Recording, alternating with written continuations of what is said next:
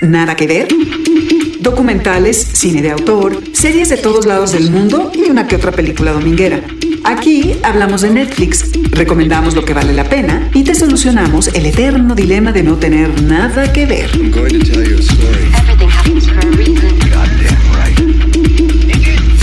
Nada que ver, un podcast original de Netflix. Ha llegado la hora de ser prácticos. Yo soy Luis Pablo Boregard, siempre me quise dedicar al cine, pero soy feliz haciendo periodismo. Mi película favorita es The Big Lebowski. I am not Mr. Lebowski. I'm the dude. You know? Yo soy Mariana Linares Cruz, soy periodista y la primera película que vi en mi vida fue El Cazador. Desde entonces me es difícil cerrar los ojos ante cualquier fenómeno visual debido al trauma. One shot is what it's all about. Dinner has to be taken with one shot. Hola, soy Trino, hago caricaturas en los periódicos. El recuerdo que tengo de la primera serie que me fascinó fue Perdidos en el Espacio. Sujétense todos, que es muy largo el viaje. Vamos, niños, siéntense.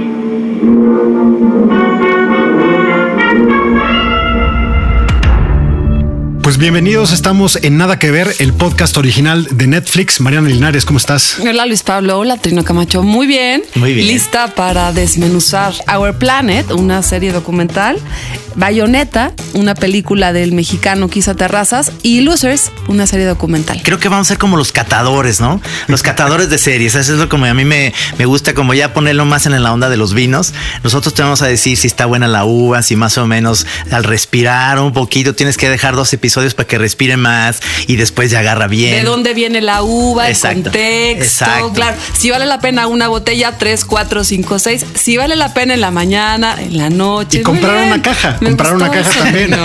bueno, eh, primera serie, Our Planet. Ocho capítulos con el sello de David Attenborough.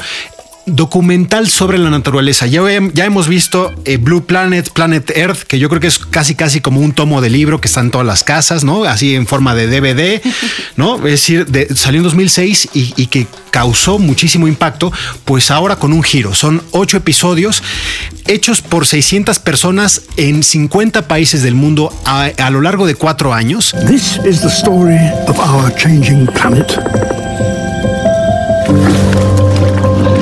What we can do to help it thrive. Was it under the earth?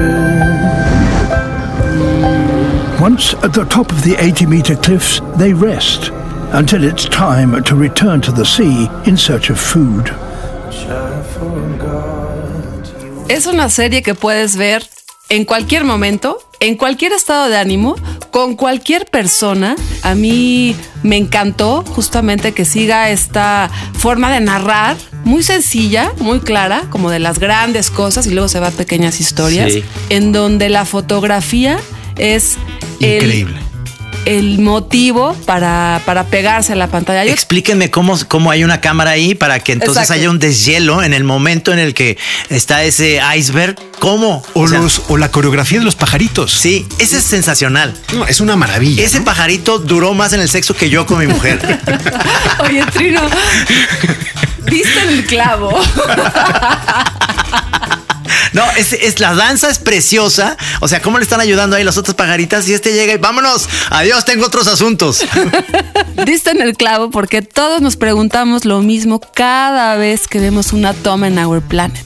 Con la idea de saciar esa curiosidad, platicamos con el cinefotógrafo mexicano Lorenzo Hagerman, que está él justamente haciendo unas tomas de los flamencos en Yucatán, para que nos contara cómo se le hace para tener esas imágenes. Ni hablar. Una conversación con los protagonistas más influyentes del mundo del entretenimiento. Lorenzo Hagerman, director y cinefotógrafo mexicano.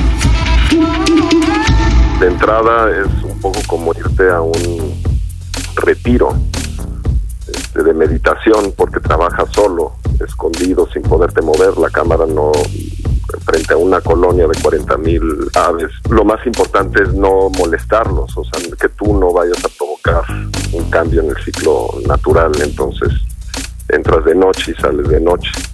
Es un proceso de mucha observación. Estás a una distancia con unos lentes especiales eh, que te acercan mucho y vas observando. Y entonces después de horas y horas de estar sentado empiezas a comprender y casi a entender lo que está pasando enfrente de ti y así es como vas armando las historias. ¿no?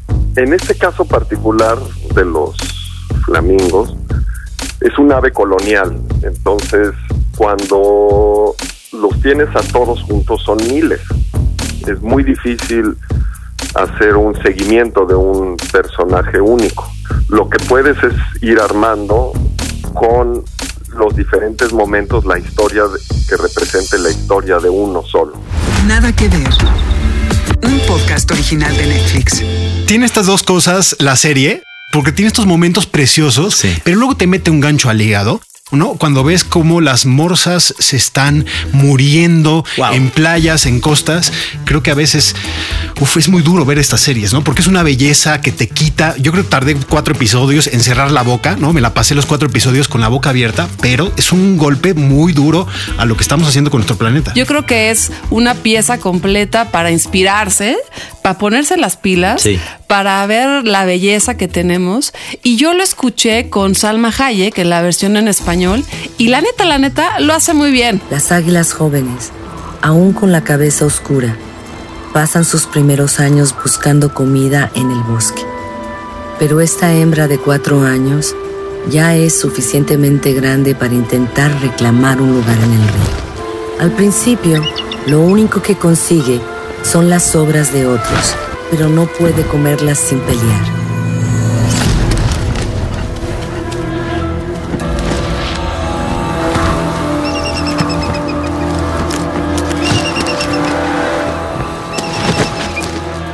Ah, mira, no sabía que existía esa La dirigen muy bien, eh, tiene una cadencia que va al ritmo de, de las imágenes. Ni siquiera te das bien cuenta que es Salma Hayek.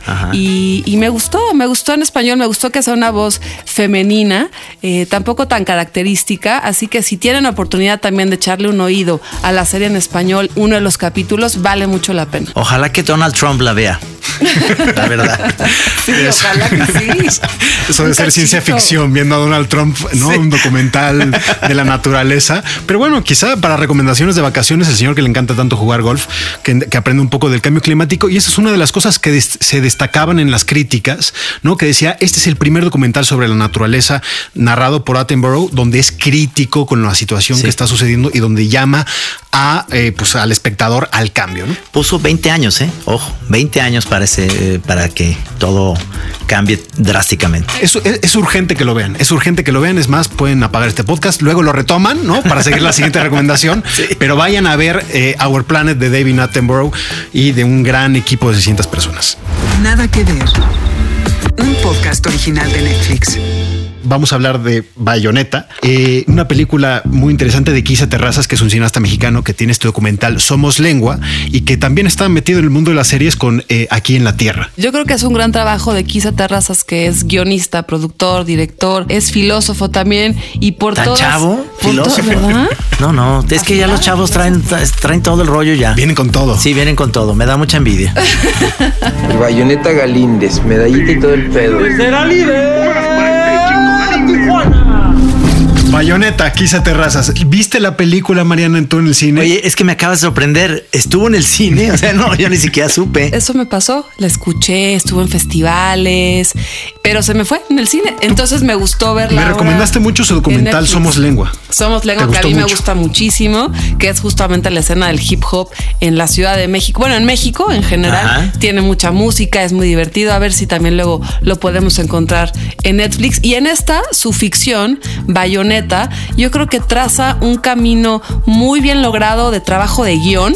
Hay una historia muy bien contada sobre un ex boxeador, un boxeador retirado, que llega un momento en la vida en donde se enfrenta, como todos los héroes, ¿no? A, a la verdad, al momento de escoger la verdad. Es, es raro, ¿no? Es decir, es un, es un boxeador mexicano que sabemos que es de Tijuana, que es Luis Gerardo Méndez, a quien todo el mundo pues, conoce de Club de Cuervos, de Nosotros los Nobles, eh, tiene una larga carrera en teatro, en televisión y en cine, pero en un papel muy interesante. Entonces es este personaje que es mexicano, pero por alguna extraña razón está en Finlandia, eh, en un sitio lleno de nieve donde se ve que es un frío de No, no. mil demonios. Es esa parte, eh, a mí se me hace como, como muy deprimente, pues digamos, ¿a qué te vas hasta allá?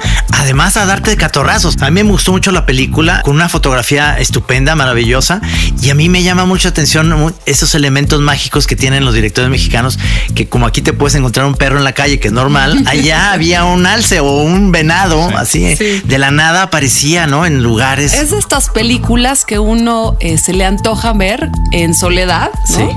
En un momento en donde a veces te quieres confrontar contigo mismo, tienes ganas de estar en silencio, sí te implica meterte en el personaje, es una película de personaje, no es una película de situación ni de acción y te requiere poner atención. Entonces, para esos momentos en donde por fin todos se fueron en la casa. Quizá la gente que, que escucha dice "No, una película de boxeo, de boxeo, yo no le entro, pero no, no es así. No, Es- no es. Creo que tiene, y eso es interesante, tiene otra dimensión. A- a- Al, colocarlo en una parte tan retirada del mundo, a este boxeador que está un poco, no sabemos muy bien por qué es que huyó o de qué huye, y no vamos a caer en la tentación de la revelación, Ajá. pero como que está huyendo, es- está huyendo de algo y eso le da una dimensión como de autoexilio, un poco como yo lo sentía a veces como Lost in Translation, ¿no? Es decir, que es un tipo que está perdido en este, pues en un mundo que no es el suyo, trata de, de ser empático y está con un remordimiento terrible, terrible. sí, sí. Yo creo que eso tiene una dimensión humana interesante. Sí, por supuesto, y ahí, ahí lo, lo ves.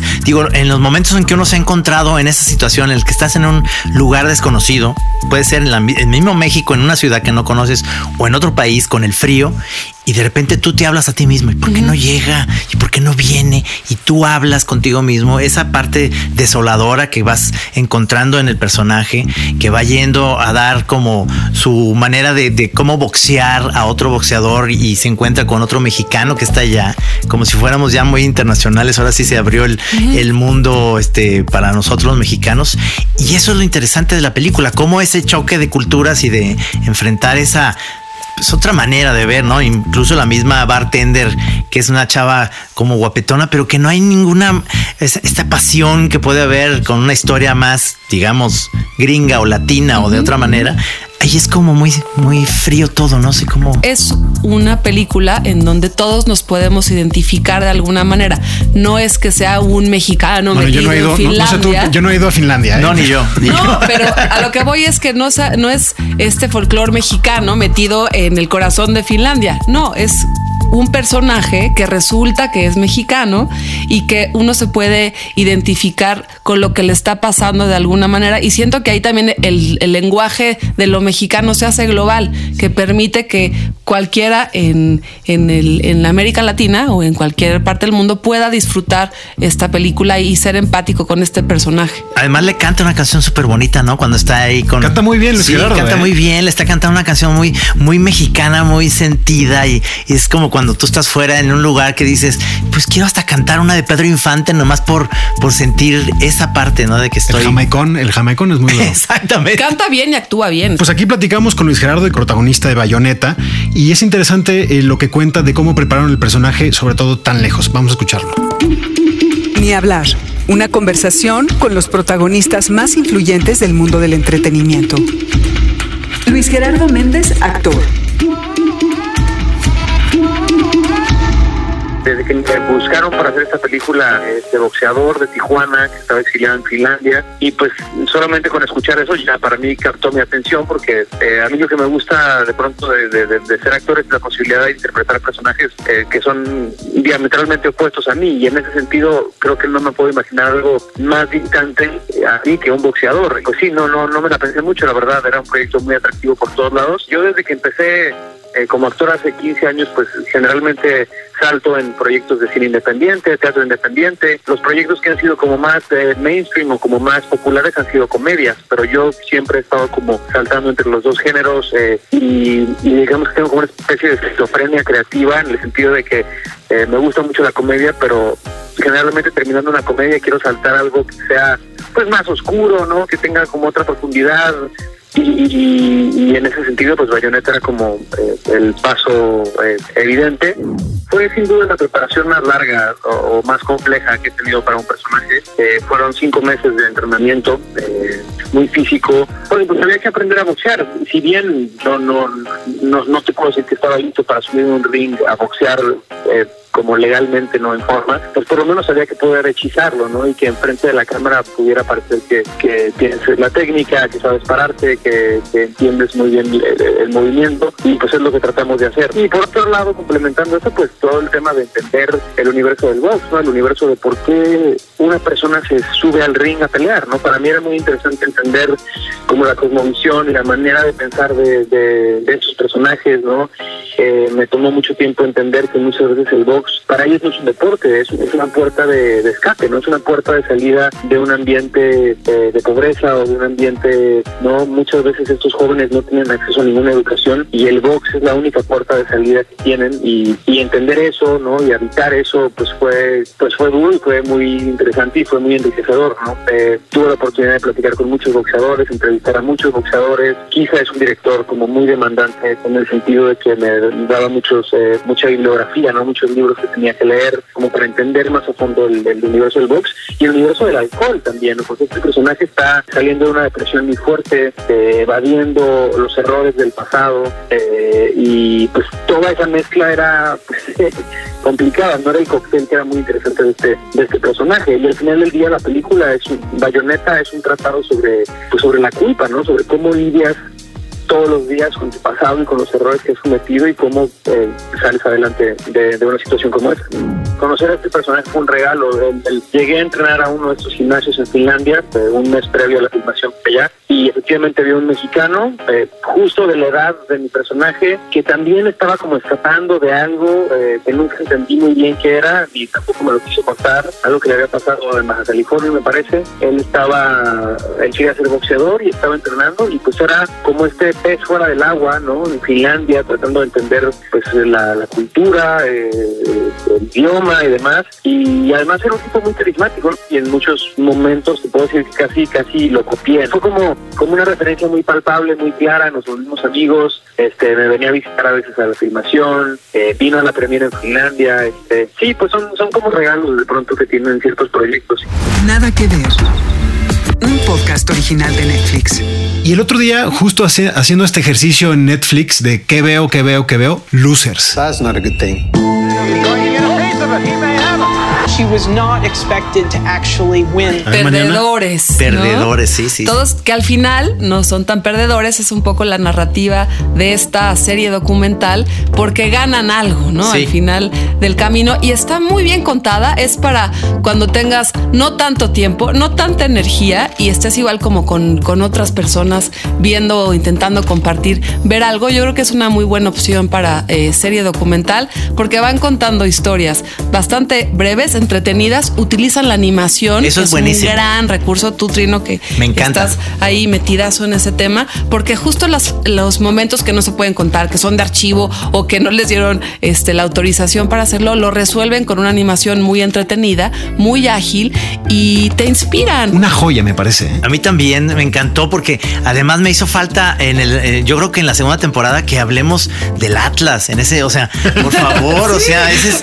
esa es una historia que en cualquier lugar en Guadalajara pueden encontrar una historia fantástica de un equipo que, que nada más ha ganado un campeonato y eso es Losers. Es, todos los episodios me van sorprendiendo y uno para mí que fue sensacional es esta del curling, que ustedes saben que es aburridísimo, pero en, en este episodio además hay un cuate que logra que sea aburrido eso, que ya de entrada para mí de suyo es aburridísimo, es una piedra que tienes que aventar, pero es genial. Y vas barriendo el hielo. Y vas barriendo el hielo, es, es fantástico entrarle a ese mundo por estos personajes. ¿no? Y sobre todo en, en, este, en este momento donde acercarse a una serie lo que más quieres es que termine el primer episodio y te enganche para el segundo.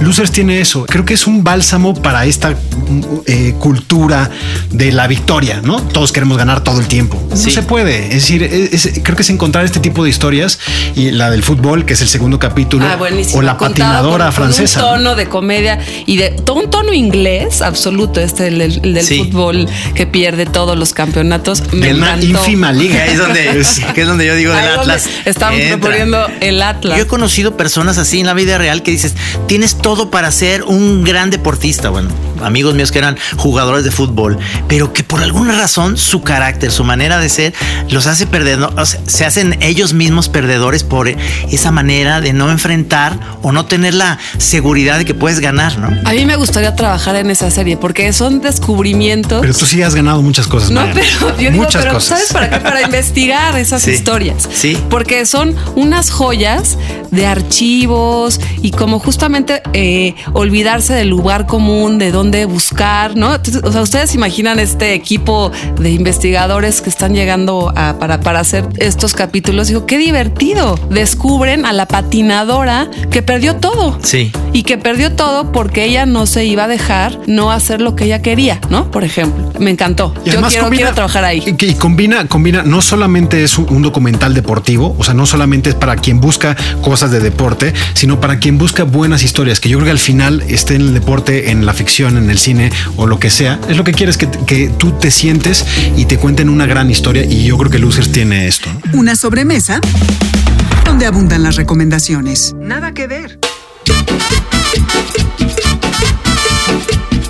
Estaba payuta, compa.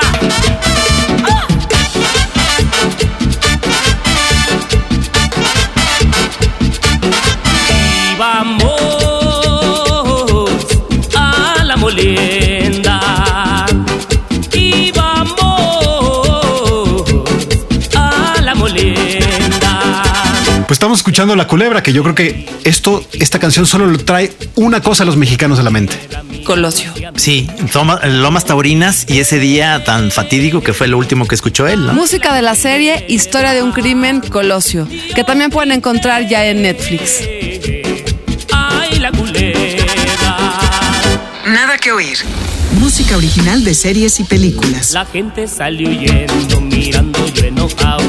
Toditos asustados comenzaron a gritar. Huye José, huye José. Bueno, pues hasta aquí llegamos en las recomendaciones de esta semana en Nada que ver, el podcast original de Netflix, donde hablaremos de documentales, cine de autor y películas domingueras y no domingueras, también de cine internacional e independiente, para que descubran y sobre todo les podamos quitar este eh, dilema. Como cuando te enfrentas al, al closet y no tengo nada que ponerme así, igual nosotros podemos ayudarles con recomendaciones. Gracias Luis Pablo. Gracias, Mariana, Trino gracias Trino. Gracias a los dos. La te los pies. Eso, hoy. Cada semana, tres recomendaciones en una conversación de sobremesa. Nada que ver. Un podcast original de Netflix.